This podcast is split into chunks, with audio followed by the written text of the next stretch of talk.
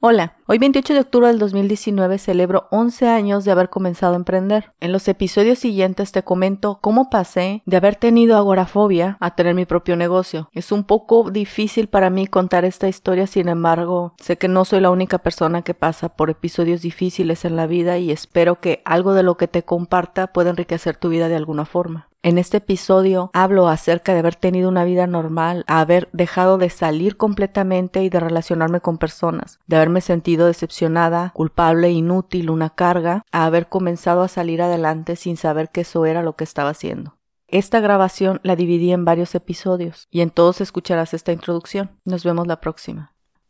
Hola, hoy precisamente, 28 de octubre, cumplo 11 años de haber emprendido, lo que quiere decir que decidí, por decirlo de una forma, ese negocio podríamos decir que fracasó, pero seguí el camino de emprender. Lo que concretamente quiero hablar es una especie de recapitulación. El podcast número 91 te cuenta una parte de mi historia y ahí toco someramente ese tema. Durante mis años de joven adultez yo me sometí a mucha presión, mucha presión emocional, realmente es lo que es. Y esa presión emocional levantó un costo. Siempre creí que yo podría con el costo. No es para mí fácil contar esto, pero no sé cuántas personas lo viven o lo vivieron y siempre es muy sano escuchar que, que no eres la única persona. Tuve la dureza de vivir la ansiedad. Concretamente fue agorafobia. Es muy duro decirlo, es la primera vez que lo digo en voz alta. Es, realmente es muy duro decirlo. Eso fue más o menos del 2003 al 2008. Yo me sometí a mucha presión emocional y esa fue la consecuencia. Yo siempre creí que yo podía lidiar con las consecuencias de mis acciones. Lo decía siempre con mucha soberbia. Yo voy a hacer esto y lo otro y lo que suceda, pues ni modo. Es el precio que voy a pagar y lo pago. Siempre hablé con mucha soberbia. Así que mi primera lección es, a veces uno hace algo y no te das cuenta de las consecuencias que puedes llevar. La mayoría de las veces asumes qué tipo de consecuencias te pueden pasar, pero a veces te sorprende porque el cuerpo es complejo y la mente es compleja. Entonces, a mí me pasó eso. Y eso quiere decir, te repito que es muy duro, siento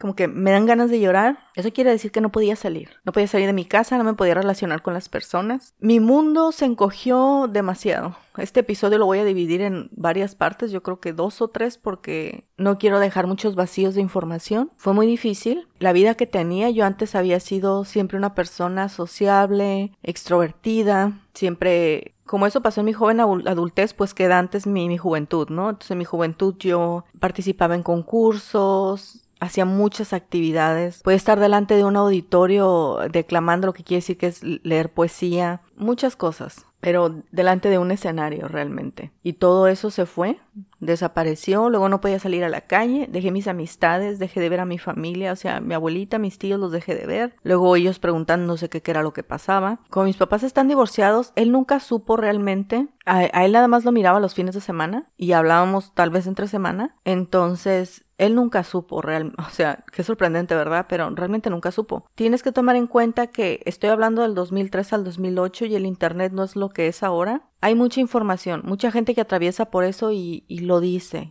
tiene sus dificultades decirlo, pero antes era motivo como de, de vergüenza, no era popular enterarte que otras personas atravesaban por eso. Entonces fue muy difícil. Yo empecé a emprender porque fue lo único que pude hacer para salir adelante. Con mucho trabajo terminé la universidad. Me titulé por tesis porque no podía, ya no podía seguir yendo a clases. A veces iba a clases y me regresaba porque no podía estar en ambientes abiertos. A veces mi mamá me esperaba afuera de la escuela hasta seis horas, ¿sabes? Y era mi lugar seguro. Si algo pasa, me regreso. Entonces, fue un apoyo tremendo de verdad de mi familia. Vas a tener muchas preguntas y muchas opiniones, pero bueno, es necesario escuchar los otros episodios y también el episodio 91. Yo decidí que no quería estar medicada, yo decidí que no quería ir a un doctor y ellos lo respetaron, sé que no fue lo más inteligente, pero hice lo que pude con lo que tuve en ese momento. Y sí, fueron cinco años, pero salí de eso por la gracia absoluta de Dios. Bueno, yo terminé la escuela en base a tesis, como te comentaba, porque no, no podía seguir yendo clase. Entonces, mejor decidí hacer tesis, que fue prácticamente un año y es no es lo más duro que he hecho, ¿verdad? Pero, pero es muy complicado hacer una tesis. Era una tesis inédita. Al final ya sentía maltrato emocional después de que no podía salir. Ahora tener que hacer una tesis inédita. Sentí que otra vez yo me habían vuelto a maltratar. Sin embargo, terminé el trabajo, gracias a Dios. Y como había estado sometida a mucha presión de la tesis ahora, porque era mucho leer, mucho escribir, corregir, escribir, leer, corregir, etc. Era un trabajo muy repetitivo estaba estudiando también clases de francés porque sentía que me asfixiaba en un pequeño mundo y esa maestra realmente era muy rara, pero eso fue idóneo y perfecto para mí, porque ella no estaba tratándome de preguntar a mí sobre mi vida y sobre mis cosas. Fue perfecto realmente para mí. Con ella tuve la oportunidad de aprender francés e italiano. También estudié portugués, pero como nunca hice la tarea, eso nunca me lo aprendí. Entonces, te comento en el episodio 91 que todo ese tiempo que yo no pude salir, que fueron cinco años y no me pude relacionar con personas ni nada, había mucha depresión, me sentía una carga, fue muy difícil y yo comencé a estudiar. Yo pensaba, bueno, ahorita no puedo salir adelante, pero cuando pueda ya voy a tener, ya voy a saber hablar francés, ya voy a poder traducir italiano, etcétera, y por ahí podré empezar a trabajar. Bueno, cuando terminé la tesis me había sometido a tanto aprender